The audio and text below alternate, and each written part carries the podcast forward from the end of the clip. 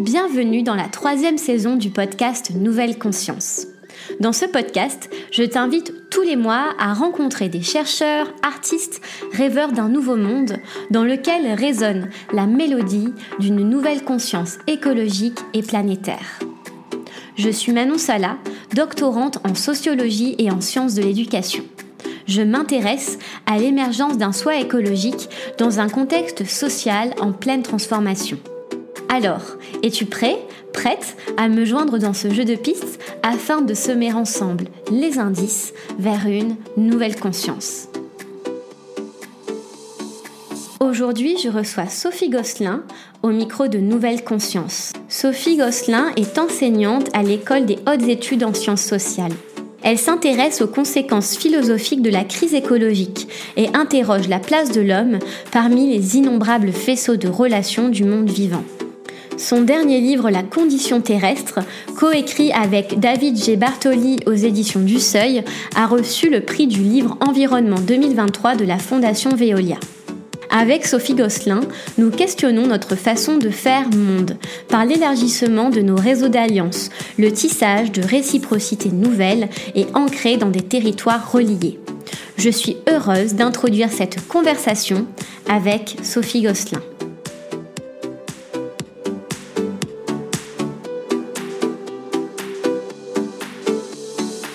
Bonjour Sophie Gosselin. Bonjour. Je suis vraiment contente euh, de vous accueillir au micro du podcast Nouvelle Conscience. Merci beaucoup d'avoir accepté mon invitation. Donc aujourd'hui, nous allons parler euh, de votre engagement philosophique dans les livres et conférences que euh, vous portez autour de notre façon d'habiter le monde, une nouvelle ontologie philosophique. Donc Sophie Gosselin, j'aimerais euh, vous proposer pour commencer de revenir sur euh, la sortie de votre dernier livre que vous avez coécrit avec euh, David G. Bartoli aux éditions du Seuil. Il est sorti en 2022, donc ça fait un an, je crois que c'était en octobre. Il s'agit du livre Conditions terrestres, habiter la Terre en commun. Et j'aimerais vous demander, s'il vous plaît, ce que signifie pour vous euh, cette condition terrestre qui finalement dépasse la condition humaine dont on entend souvent parler. Alors la condition terrestre, en effet, il y a un clin d'œil à, à la pensée de la philosophe Anna Arendt, dont le livre a été traduit sous le titre La condition de l'homme moderne. Mais en anglais, c'est Human Condition. Et, euh, et, elle, elle parle de, de, conditions humaines pour distinguer la condition humaine de la nature humaine. L'idée qu'il y aurait une nature humaine qui préexisterait et euh, qui serait la même en fait au cours du temps. Et elle parle plutôt de conditions humaines en disant ben, ce qui fait l'humain, c'est plutôt une manière d'être au monde. Et, de, et cet être au monde, il est, il est conditionné, c'est-à-dire déterminé par un ensemble de conditions, mais il n'est pas, il est, euh, l'homme peut inventer euh, ces manières d'être au monde. Donc il n'y a pas une nature humaine euh, définie, il y a plutôt un ensemble de conditions qui fait qu'il doit inventer ces formes de, vie. Et elle, elle, ça prend la déclinaison de, trois modes de d'agir, hein, de l'agir. Et, euh, donc qui sont l'action, le faire, enfin le faire, le, vrai et, l'action. Et donc donc c'est ça l'idée de conditions humaines. Et nous, on, on, reprenait ce terme-là parce que euh, aujourd'hui il y a beaucoup de, pensées du vivant qui essayent de réinscrire euh, euh, l'être humain dans une communauté, on pourrait dire terrestre, des communautés terrestres élargies aux autres formes de vie. et donc l'idée, c'était de prendre en charge ça, hein, cette, cette, ce dépassement de l'anthropocentrisme, de plus concevoir euh, que l'être humain vivrait simplement en société euh, entre humains, mais qu'il est en fait dans toutes les actions, dans tous ses gestes quotidiens, il est toujours pris dans des interdépendances avec les autres qu'humains, que le, que le système moderne euh, n'a fait que invisibiliser, mais qui ont toujours été là. Et, donc, et donc la, la, les catastrophes, la multiplication des catastrophes écologiques, la sortie de l'Holocène et l'instabilité climatique dans laquelle on est en train de rentrer euh, complètement, euh, enfin qui se généralise, tout à coup, ces entités autres qu'humaines, ces relations d'interdépendance, elles font irruption dans justement la société humaine, dans l'espace public des affaires humaines, et, et re-questionnent en fait ce que, ce que ça veut dire d'être humain. Mm. Et euh, donc cette condition terrestre, c'est pas simplement une détermination biologique, c'est-à-dire simplement le fait qu'on soit des organismes parmi les organismes. Nous sommes ça aussi, hein, nous sommes une espèce parmi d'autres espèces. Mais parler de la condition terrestre, c'est dire que euh, il s'agit pas simplement de repenser comment l'espèce humaine, euh, comme une espèce de globalité euh, à l'échelle de la planète, fait partie de cet ensemble que serait la planète. Il s'agit de dire plutôt la condition terrestre, c'est la capacité que se donnent des communautés euh, plus qu'humaines de euh, d'inventer leur manière de faire monde, d'habiter le monde. Et c'est là où on renoue, enfin, où cette notion de condition est importante. C'est-à-dire, on n'est pas là pour définir une nature terrestre, euh, donc retrouver une espèce d'ordre naturel qui préexisterait et auquel il faudrait euh, il faudrait se, se plier, mais mhm. plutôt dire en fait euh, aujourd'hui l'instabilité généralisée dans laquelle on est fait que justement on peut plus revenir à, au modèle, on pourrait dire cosmologique antique, qui reposait sur l'idée d'un cosmos harmonieux, hiérarchisé, stable. Ça, c'est il y a plus. on est plus, on sort complètement aussi du, du modèle moderne où, euh, au final, la nature était euh, comparée, associée à une machine euh, qui pouvait être contrôlée par l'humain et qui pouvait être décortiquée grâce à la science et ensuite contrôlée grâce à l'ingénierie humaine et euh, développement économique. Et, euh, et, donc on sort aussi de cette cosmologie-là. Et donc aujourd'hui, il y a une autre manière de, se réinscrire euh, dans euh, les dynamiques terrestres qui tiennent compte de ces instabilités, qui tiennent compte du fait que euh, il n'y a pas d'ordre naturel défini et du coup c'est à, l'ensemble des vivants et pas que des vivants d'ailleurs aussi des, des non-vivants, euh, l'eau, euh, les montagnes, c'est à l'ensemble des, des, existants euh, terrestres de réinventer leur manière d'habiter en, mhm. commun. Mhm. Voilà. D'accord, merci. La, la, condition terrestre, c'est ça, c'est définir à la fois c'est ce, ce, ce, moment de prise de conscience sensible que que nous sommes des êtres relationnels, que nous sommes constitués d'autres qu'humains, mais aussi c'est euh, le fait que euh, habiter la terre, ça veut dire être capable de faire monde, c'est-à-dire de faire, de constituer des communautés qui sont inscrites dans des lieux et, euh, de tramer des, alliances et des, formes de vie qui permettent le renouvellement justement de la multiplicité des, formes de vie et des relations qui qui font la trame des mondes. Mmh d'accord. Vous disiez tout à l'heure que euh, à l'heure des, des, grandes crises euh, multidimensionnées, euh, les vivants avaient euh, été venus de nouveau dans notre cosmologie et avaient montré, avaient complètement déstabilisé cet équilibre que nous avions créé par cette idée d'une nature que l'on peut extraire, que l'on peut utiliser à notre escient. Comment, d'après vous, ce vivant est rentré justement dans cette cosmologie dans cette période de crise Alors, euh, en fait, ben, c'est simple. Enfin, d'une certaine manière, c'est le résultat d'un enfin, système euh, euh, économique, politique. Alors, il y a beaucoup de discussions, de débats sur ça, que, de ce que certains appellent l'anthropocène, donc ce, nouvel âge euh, une nouvelle ère géologique dans laquelle on serait rentré et euh, dans laquelle en fait on, assisterait à, on pourrait dire le, le fait que l'histoire humaine euh, bah, rencontre les temps de la Terre. Et donc il y a plusieurs interprétations. Certains disent oh là ça remonte même à la préhistoire, que l'homme l'homme serait naturellement, on pourrait dire conquérant. Euh, et donc, naturellement, il chercherait à s'approprier la nature et, et, du coup à la détruire. Alors nous, on s'oppose à cette conception-là euh, parce que justement, on ne pense pas qu'il y ait une nature euh, humaine et que euh, par, par essence, l'humanité serait mauvaise, parce que déjà, il n'y a pas l'humanité comme une espèce de grande abstraction, mais il y a différentes manières d'habiter la Terre qui ont existé au cours de l'histoire et différentes manières de faire peuple. Et donc, pour nous, on situe, enfin disons qu'il y a plusieurs, il y a plusieurs étapes hein, dans cette, euh, on pourrait dire, euh, euh, domination des phénomènes naturels. qui a conduit à la, multiplication des catastrophes et qui conduit actuellement à, la, à cette sortie de l'Holocène. Parce que l'Holocène, c'est cette période géologique sur plus de 10 000 ans qui, dans laquelle on a vu qu'il y a une certaine stabilité qui c'est euh, de, des, des, justement des, des, cycles naturels à l'échelle de la mhm. Terre, qui a permis justement la création des premières sociétés humaines, enfin en tout cas leur implémentation, une forme de sédentarisation, euh, développement des, des, sociétés telles qu'on les a connues jusqu'à maintenant.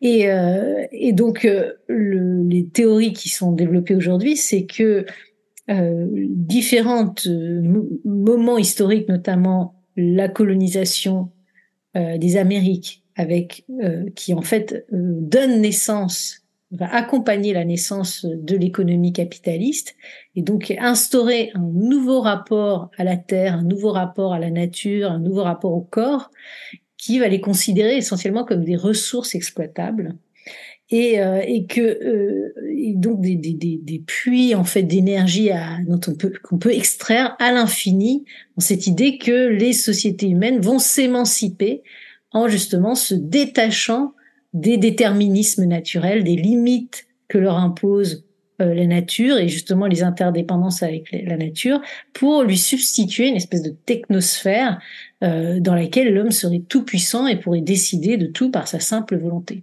Donc ça, mhm. c'était le projet moderne qui s'est vraiment accompli euh, dans son, je disais, qui a été jusqu'à son, son paroxysme euh, au 20 enfin au 20e siècle, et, euh, et qui donc s'est développé par la, la colonisation et euh, le capitalisme. Et, euh, et, donc, qu'est-ce que, à quoi on assiste aujourd'hui, c'est que, ben, en fait, euh, à force de puiser, euh, de, par exemple, de déforester, ben, on va provoquer des, des, des, des rencontres entre des espèces qui normalement se rencontrent pas, qui font qu'il y a des nouveaux virus qui mhm. commencent à se diffuser, donc qui vont créer des pandémies.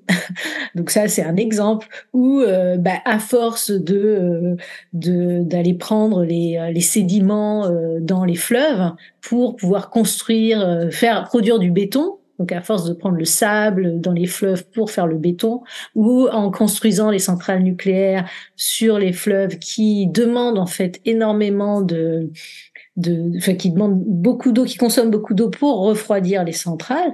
Donc toutes ces, ces, ces, extractions-là, en fait, et eh ben, font que, ben, à un moment, ben, tout ça s'épuise et tous les cycles se, sont rompus. Mm-hmm. Et donc, ça crée des déstabilisations générales qui fait que ben voilà, on a des virus qui débarquent, donc on a tout à coup la planète entière qui se met à l'arrêt pendant des mois. On a euh, euh ben, les, les, rivières qui s'assèchent, euh, les crues qui se développent, les tempêtes qui, euh, qui, qui arrivent. Et donc là, on voit bien que on n'est plus simplement nous humains à décider de comment on va s'organiser sur le fond d'une nature qui serait pensée comme une espèce de décor, mais on est tout à coup bah, pris dans les soulèvements de la terre. et, du coup, bah, qu'est-ce qu'on fait avec toute cette, terre qui se soulève et qui dit, en fait, qui, qui est une manière de poser des limites à cette volonté de puissance humaine? Oui. Mhm. Vous proposez justement euh, de repenser notre façon d'habiter le monde en prenant conscience de nos relations de co-appartenance. Euh, pour vous, euh, comment pourrait se, se définir, euh, se concrétiser cette nouvelle façon d'habiter le monde, de relationner quels seraient les, euh, les, les, possibles en tant qu'individu à notre, à notre niveau? Alors, ça en passe par euh, d'autres manières de s'inscrire dans les milieux et les territoires que l'on habite. C'est-à-dire non plus se concevoir comme habitant sur un territoire qui serait un espace géométrique euh, sur lequel on, qu'on pourrait maîtriser, ce qui est toute la conception urbanistique aujourd'hui. Hein. On va tracer des routes, mais vous voyez, c'est toujours des, des, maquettes, et ensuite les maquettes, on les réalise, et puis en fait, on, est, on rase tout ce qu'il y avait avant. C'est-à-dire qu'on tient pas compte des existences qui sont là. En fait, c'est le geste colonial, il est structurant du système capitaliste et de tout le modèle, euh, disons, de développement euh, de nos sociétés. C'est-à-dire que, hop, on va euh, euh, même pour dans l'activité agricole, l'agriculture industrielle, elle ne va jamais tenir compte de euh, la vie du sol. En fait, elle va commencer par tuer la vie qui est dans le sol pour faire euh, de la culture hors sol. Donc, vous voyez, à chaque fois, c'est ce geste de d'éradication de, ce qui existe. Euh, qui est à l'œuvre. Là, l'idée, au contraire, c'est de se dire, bah, qu'est-ce, c'est déjà s'arrêter. Voyez, un petit peu comme on, comme euh, comme on, on, le fait dans la permaculture. La permaculture, le premier geste, c'est quoi? C'est on arrive sur un terrain et on se met à l'écoute de ce terrain. Qui, quels sont les autres êtres qui habitent ce terrain? C'est-à-dire, il n'y a pas à partir de l'acquis que la, la terre est euh, une surface appropriable et que tout nous serait dû. Euh, mais pourquoi est-ce que cette terre appartiendrait plus à nous humains que à aux oiseaux qui viennent euh, nicher dans l'arbre, que euh, voyez qu'au vers de terre. Pourquoi? Pourquoi elle appartiendrait plus à certains humains que à tous ces êtres? Donc l'idée c'est déjà de se mettre à l'écoute de, de qu'est-ce qui existe et avec qui on, on doit réapprendre à cohabiter. Mhm. Et l'étape suivante, c'est de se dire, mais en fait, ces êtres, ils sont pas simplement extérieurs à nous, ils nous constituent. On, non seulement on dépend on est pris dans des chaînes d'interdépendance, mais aussi d'attachement affectif, sensible, qui font qu'ils nous rappellent en fait à, à ce que l'on à ce que l'on est en tant qu'humain et terrestre. C'est-à-dire qu'on est terrestre et pas en tant qu'humain. Oui. Et donc du coup, ben voilà, ça en passe par des pratiques. Ça en passe des pratiques qui engagent le corps parce que c'est tout l'enjeu, c'est de se resensibiliser. Donc là, je donnais l'exemple de la permaculture, euh, mais après, il y a plein d'autres types de pratiques de comment euh, ben, comment on se réinscrit dans un milieu. Donc là, par exemple, moi, j'habite à Tours. Donc on est beaucoup impliqué sur euh, tous les enjeux autour de la Loire, du, Parlement de Loire, et, c'est un petit peu ça l'enjeu, c'est comment en fait on, comment prendre conscience, mais sensiblement dans, dans notre chair, que l'on n'est pas simplement des habitants sur la Loire, mais qu'on est des Ligériens, c'est-à-dire qu'on appartient à un écosystème plus large avec les anguilles, avec les saumons, avec euh, les, euh, les saules, avec, euh, avec les sternes, avec tout ça, avec les hérons, enfin cendrés, vous voyez, on appartient au même titre que tous ces êtres à cette entité qui est la Loire. Mm-hmm. Et du coup, mm. comment, on, par exemple, on redessinerait la ville de Tours, on réhabiterait Tours depuis la Loire? Et oui. là, ça veut dire qu'on repense complètement nos manières d'habiter autrement. Oui, oui, oui. Vous parlez dans, dans votre livre du peuple de l'eau. Vous en avez parlé à la recyclerie le week-end dernier. Euh, vous prenez notamment pour exemple euh, la rivière euh, Wanganui qui a euh, eu ses droits, son entité reconnue juridiquement en Nouvelle-Zélande en 2017 comment le fait de devenir un peuple de l'eau, un peuple rivière ou montagne, hein, vous donnez plusieurs exemples dans le livre, ça euh, finalement ça nous implique différemment dans notre façon euh, de, de comprendre et de se mettre à la place de la Loire. Vous avez donné des exemples, mais pour vous vraiment, moi ce qui m'intéresse c'est vraiment la notion de peuple en fait. Qu'est-ce qu'est-ce qui se joue dans ce mot? Alors peuple, pourquoi on a beaucoup travaillé En fait, le, livre La condition terrestre, il structure autour de chaque chapitre. En fait, essaye de déconstruire un des piliers du euh, système, enfin de la structure euh, politique moderne. Donc, euh, donc la première partie, justement, qui, porte sur le, le Teawatupua, sur le, le fleuve Fanganui, là, c'est déconstruire le concept de société humaine en disant, bah, en fait, ce qui est intéressant, qu'est-ce qui s'est passé, c'est qu'en donnant des droits, en reconnaissant, c'est pas donner justement, c'est en reconnaissant les droits à la rivière, donc il y avait une reconnaissance à la fois du peuple maori, de la cosmologie maori, c'est-à-dire eux qui pensent qu'ils sont la rivière justement.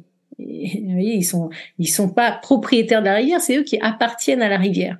Mhm. Donc du coup, ils appartiennent à cette entité collective qui est qui a un nom, c'est un nom de personne, qui est le Te Awatupua. Et donc quand la couronne néo-zélandaise reconnaît des droits à une personne juridique euh, qui en fait porte, peut porter devant le tribunal cette personne, qui est le Teawatupua, bah, tout à coup, euh, vous voyez, ça change complètement la donne. Parce que là, ça veut dire que les instances, même politiques, qui vont être créées, qui ont été créées à la suite de ça, c'est plus simplement comment nous, humains, euh, organisés en assemblée, on va euh, se dire bah, comment on va gérer le fleuve. Vous voyez, nous, on est encore dans cette logique-là. On pense beaucoup, même avec les agences de l'eau. On est encore dans une logique de gestion de l'eau. On parle toujours qu'en mètres cubes ou en masse d'eau. Vous voyez, comment on va mhm. gérer les masses d'eau, comment on va gérer les prélèvements. Donc, on est encore dans cette vision hyper gestionnaire qui est très anthropocentrée.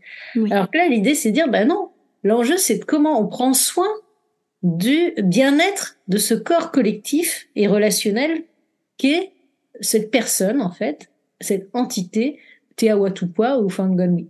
Et du coup, bah, ça change complètement la perspective, parce que l'enjeu, c'est comment on fait politique depuis les relations qui nous lient aux autres vivants, et donc comment on permet le renouvellement des, euh, bah, des relations qui, qui, nous permettent de vivre et de cohabiter au sein d'un milieu. Et donc la notion de peuple, elle vient là parce que, vous voyez, là, on n'est plus dans le paradigme du peuple national. Ça, c'est une mhm. construction moderne. Vous voyez, l'État moderne s'est construit. En fait, c'est l'État moderne, c'est quoi? Il se, il se, construit sur la base du droit formel. Le droit formel, c'est pas très, ça donne pas très envie. Donc, il faut donner un, un, un pendant, disons, affectif au droit formel, euh, qui va donner un petit peu cher à ce, cette structure État et ça, ça va être la nation, ça va être le concept de nation.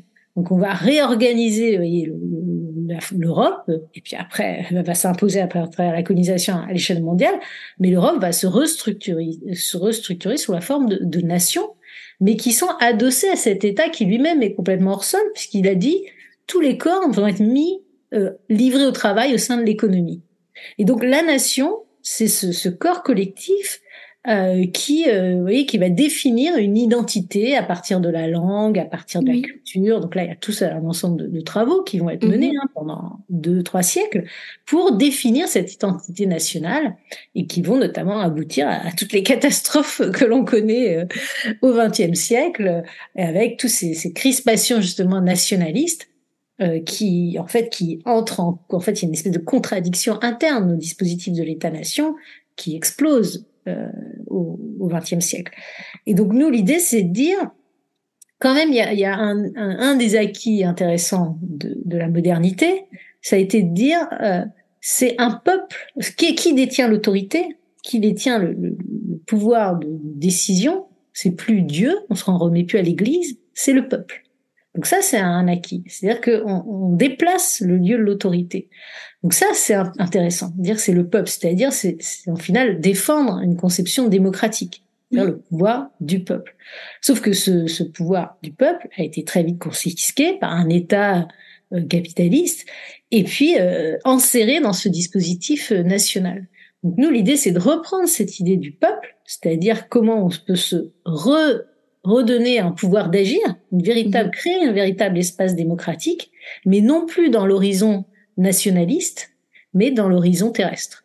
Donc c'est ça l'idée des peuples terrestres, c'est comment on contribue à l'émergence de peuples terrestres. Et quand on a vu euh, commencer à surgir cette, cette, expression euh, en Europe des peuples de l'eau, euh, les voir taguer sur les murs, nous sommes les peuples de l'eau, ah, on s'est dit, mais là, c'est incroyable ce qui est en train de se passer. Il y a un vrai basculement qui est en train d'avoir lieu, c'est-à-dire que les, les habitants des territoires ne se reconnaissent plus simplement comme citoyens d'une nation, ils se reconnaissent comme habitants justement de ce territoire.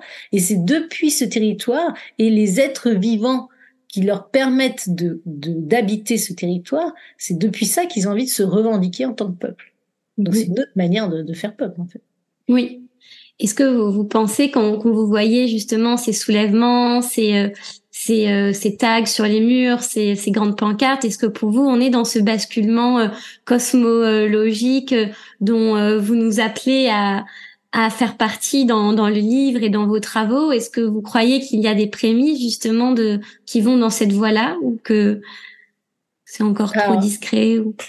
Ah oui, non, non, moi je pense vraiment on est dans un basculement de, de cette ampleur-là. C'est-à-dire qu'on est un basculement, il me semble, dans dans de l'ampleur de euh, oui de ce qui a pu se produire à la Renaissance. Véritablement un basculement qui est pas seulement politique qui est vraiment euh, aussi anthropologique cosmologique.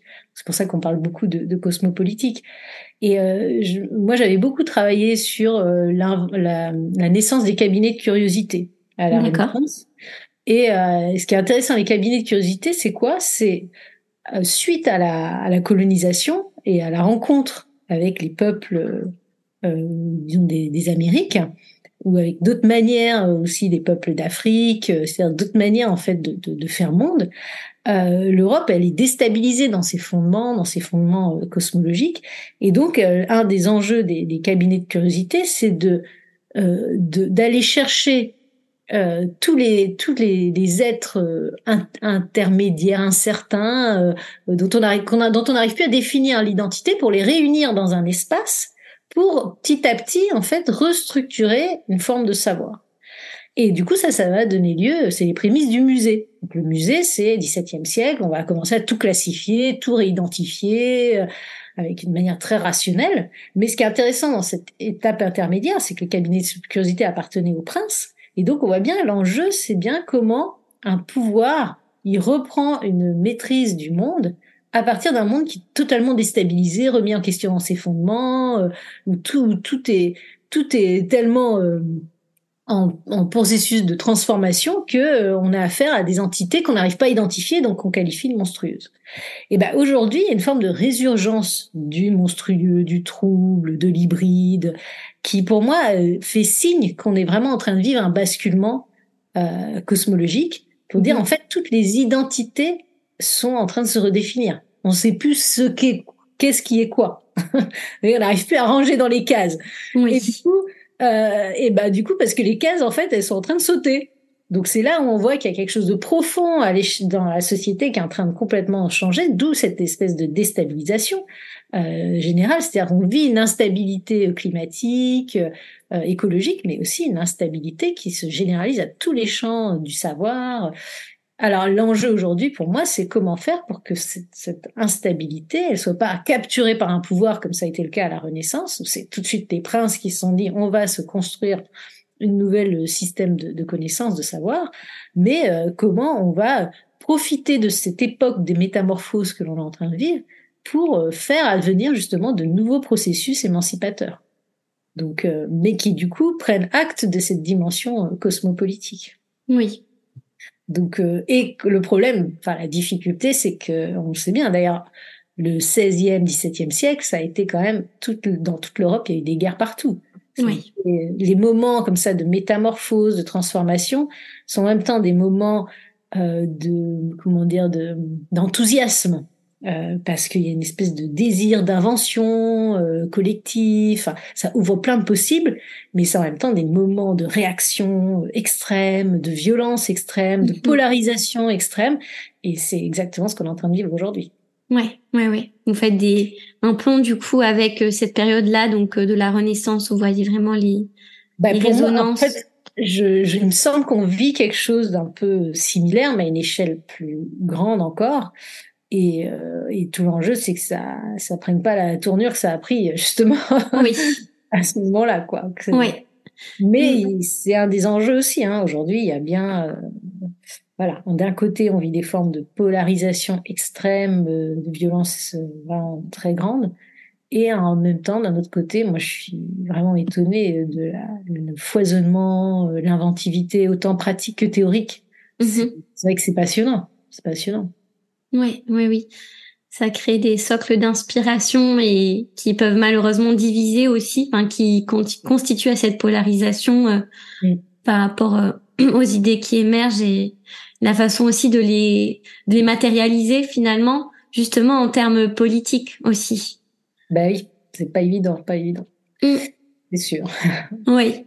Ben, justement, en termes politiques ou de cosmopolitique, hein, pour reprendre euh, ce mot que vous employez, euh, comment, selon vous, ça, cette, cette nouvelle émergence, ces transformations peuvent se concrétiser euh, dans la démocratie actuelle? Est-ce que vous pensez que ça viendra plutôt euh, euh, du soulèvement des terriens en tant que peuple, justement des, des, des, citoyens, avec une forme de nouvelle citoyenneté.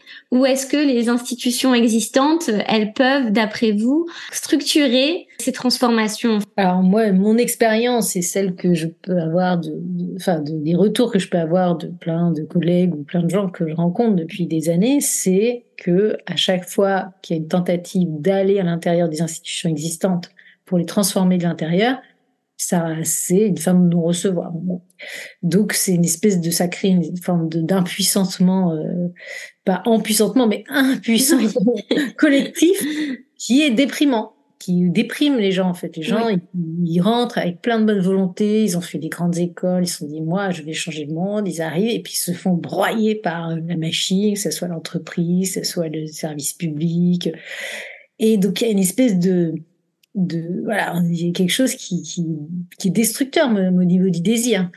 Et, euh, et pour moi, ça, ça s'explique du fait que ces institutions dont on hérite, ce système économique dont on hérite, il s'est précisément construit contre, enfin, c'est lui qui a provoqué la catastrophe dans laquelle on est aujourd'hui. Il s'est construit sur un ensemble de clivages, de dualisme, de partage qui nous ont menés à cette situation catastrophique. Euh, L'État, enfin, nous, on parle de cette, cette entité qui est l'État capital, pour justement aller contre l'idée qu'il y aurait, il y aurait à défendre une politique d'État contre le capitalisme. En fait, euh, ça, depuis euh, le début, ça a fonctionné ensemble. Euh, L'État moderne est celui qui a permis le développement du capitalisme et inversement, le capitalisme s'appuie aussi sur l'État moderne et, et, développe. Et même aujourd'hui où il y a une espèce de, de de décalage entre la structure de l'État-nation et l'économie euh, capitaliste, l'économie capitaliste ne peut pas exister sans le système euh, de l'État de droit. Donc euh, les deux en fait fonctionnent ensemble. Mais du coup les deux se sont partagés un petit peu l'espace entre justement en déconnectant l'espace politique, des décisions politiques, des euh, territoires, des territoires qui eux sont pris en charge par euh, l'économie. Euh, tous les enjeux de subsistance, tous les enjeux de communauté ont été complètement détruits par les développements de, de l'économie, au, profit justement de d'infrastructures globalisées qui dépossèdent les, les habitants des terres sur lesquelles ils vivent, mais aussi de tous les cycles en fait naturels dont ils dépendent pour leur subsistance. Euh, donc par exemple, euh, je discutais avec quelqu'un qui me disait, bah voilà, euh, qui était dans dans la dans le Vercors et qui disait cet été, bah voilà, il y avait plus d'eau. Un moment, dans le robinet, ils ouvraient le robinet, il y avait plus d'eau. Et donc, bah va la mairie, qu'est-ce qu'on fait? Et ben ils amènent un, un pack de 6 litres en bouteille en plastique d'eau. Voilà. Et donc là, on voit bien le, la, la, folie, en fait. On mhm. voit bien l'aboutissement de cette logique, de cette économie capitaliste globalisée, c'est ça c'est maintenant on n'a plus l'eau parce que mhm. l'eau elle va pour euh, le refroidissement des centrales nucléaires, elle va pour développer l'agriculture industrielle, elle va, on n'a plus d'eau là où on habite et du coup cette eau elle nous revient mais c'est une eau qui est privatisée en fait parce que des entreprises peuvent capter les sources d'eau pour les mettre en bouteille et que du coup c'est ça qu'on ramène. Vous voyez, alors que c'est passé par toute la chaîne, par tout le marché global, mm-hmm. on, on, se retrouve avec une bouteille d'eau. Donc c'est cette absurdité là en fait euh, mm-hmm. qui a été organisée par euh, par le système euh, le système voilà le système capitaliste et, l'État moderne. Mm-hmm. du coup, moi je pense que euh, et c'est l'hypothèse qu'on défend dans le livre, il faut euh, reposer les bases à partir desquelles on fait politique.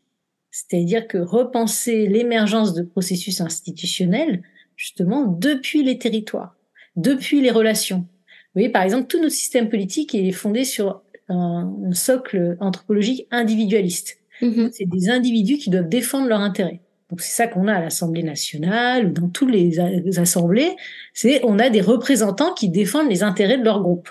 Donc l'objectif c'est quoi? C'est faire en sorte que son intérêt gagne sur tous les autres. Mm-hmm. On est dès le départ non pas dans une logique de comment on fait commun, mais comment on gagne sur l'autre. Mm-hmm. Et du coup, c'est précisément l'inverse de la dynamique relationnelle que exige la condition terrestre. C'est-à-dire plutôt ne plus penser comment moi je défends mon intérêt, mais plutôt comment je prends soin des relations qui me permettent de cohabiter avec tous les autres êtres? Donc mhm. ça, c'est là que ça suppose un déplacement. Et il me semble que pour pouvoir réaliser ce déplacement, bah, justement, il faut faire émerger des processus institutionnels alternatifs qui euh, qui vont du coup transformer euh, aussi les institutions existantes, mais pour créer aussi un rapport de force avec les institutions existantes. Ça ne veut pas dire forcément être contre. Ça veut dire des fois ça peut s'allier, mais du coup, moi, l'horizon politique, c'est que si certains, euh, par exemple des élus, continuent à œuvrer à l'intérieur des institutions existantes, des mairies, des collectivités, qu'en fait, je les encouragerais à soutenir, à financer, à donner les moyens matériels pour soutenir l'émergence de ces processus institutionnels alternatifs. Mm-hmm. Que, au final, les habitants puissent reprendre en main euh, leur espace, leur territoire de vie et les capacités de décider collectivement depuis les territoires de vie. D'accord. D'accord. Mm. C'est une super piste. Euh, je pense que ça pourrait faire un, deuxième épisode, une séquence 2 sur justement la structuration politique de ces façons d'habiter le monde et euh, ce sera peut-être l'objet d'un prochain livre, je sais pas, ou, euh, si vous avez déjà écrit là-dessus pour que justement on, on, aille un peu plus creuser le fil de votre pensée Alors, à ce bah, sujet. Disons que dans, dans le livre, c'était cette hypothèse-là qu'on développe, mais c'est vrai qu'après, on donne pas de modèle et c'est pas non plus notre, notre intention parce que euh, dire, c'est justement éviter aussi l'idée qu'il y a un modèle, euh, comme c'était à l'époque moderne, à l'État-nation, et hop, on va imposer ce même modèle à l'échelle mm planétaire. D'accord. Au contraire, maintenant, euh, en fait, l'enjeu, c'est comment on, on, fait émerger des processus politiques depuis les territoires, depuis les bassins versants, par exemple. Mhm c'est une des, unités territoriales qui est intéressante en termes de, dynamique, mais, euh, mais sans que ça fasse non plus un modèle qu'on va essayer mhm. d'appliquer partout. Oui, je vois. Et c'est de reconduire toujours, bah, certains vont décider d'appliquer le modèle partout, et donc euh, logique de conquête. Alors que là, c'est plutôt comment des processus vont émerger et qui vont travailler avec l'existant, et que du coup, des, formes de coopération émergent, des structures de coopération qui permettent d'agencer en fait les mhm. différentes dynamiques institutionnelles. Oui, en fonction. Là, c'est vrai que c'est un, un, travail sur le long terme. Hein. Oui. Euh, mais voilà, moi je pense que pour accompagner l'émergence de monde, euh, ça prend forcément du temps. Bien sûr. Et on n'en est qu'au début. Voilà, c'est ça. Merci beaucoup Sophie Gosselin. On arrive à la fin de cette discussion. Euh, J'aimerais vous demander la question euh, signature du podcast qui concerne pour vous la définition d'une nouvelle conscience. Comment elle résonne pour vous cette, cette appellation, cette notion? Nouvelle conscience, ben, je dirais que c'est une conscience sensible, une conscience euh, incarnée, euh, et une conscience qui justement euh, essaye d'incorporer et de faire l'expérience des relations qui, qui, la constituent, relations avec les humains et les autres qu'humains, qui voilà, qui forment sa, sa, sa condition terrestre. D'accord. Merci beaucoup. Et comment on peut vous suivre Alors, je ne suis pas sur les réseaux sociaux, donc euh, c'est pas facile de me suivre. Du coup, je, pour l'instant, je suis pas organisée pour ça. Je, c'est un peu anarchique, disons. Mais euh, voilà. Donc, euh, bah, quand j'interviens dans l'espace public, ou à travers ce que vous faites, des podcasts. Euh, mais j'ai pas, du coup, j'ai, je ne, j'ai, pour l'instant, j'ai pas encore rassemblé. J'ai, oui. des articles un peu dispersés partout. Il euh. faudrait que je fasse ce travail pour rassembler, mais je l'ai pas encore fait. Donc euh, voilà. D'accord, ça marche. Donc ce sera un peu à l'occasion, en fonction des événements de chaque ville et. Et, voilà, et des publications, des livres. Et tout des livres, oui. Super. Merci beaucoup. Ben, merci à vous.